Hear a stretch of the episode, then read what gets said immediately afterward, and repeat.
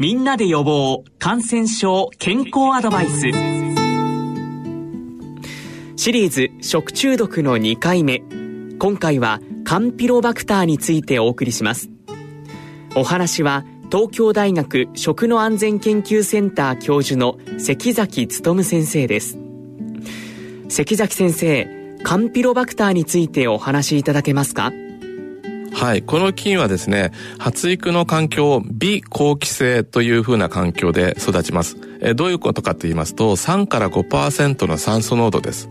通常大気中には20%の酸素があるんですが、そういう酸素が多い環境では育つことができない細菌なんですね。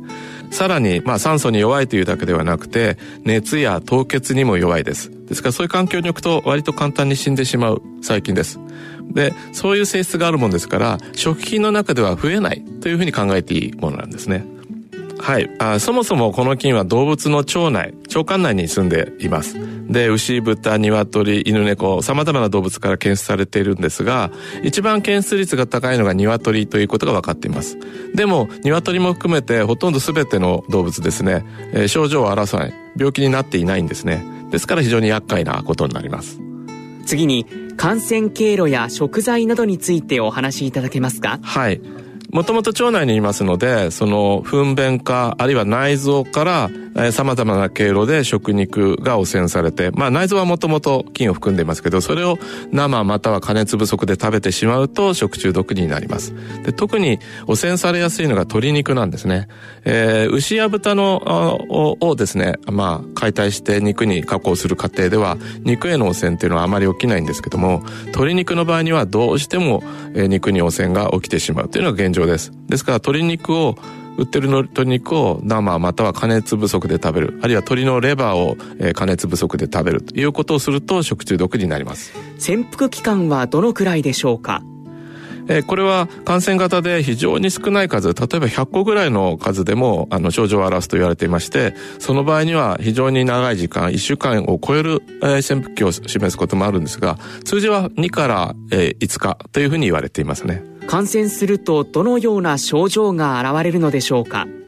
はい、えー、一般的に急性胃腸炎の症状を呈します。どういうものかというと、まあ、水溶性の下痢が起きて腹痛発熱悪寒悪心嘔吐頭痛倦怠感こういったものが、まあ、一般的な急性胃腸炎の症状として見られますけれども、これが重症になりますと、水溶性の下痢から粘液便になり、さらに血便になるという、そういったケースもあります。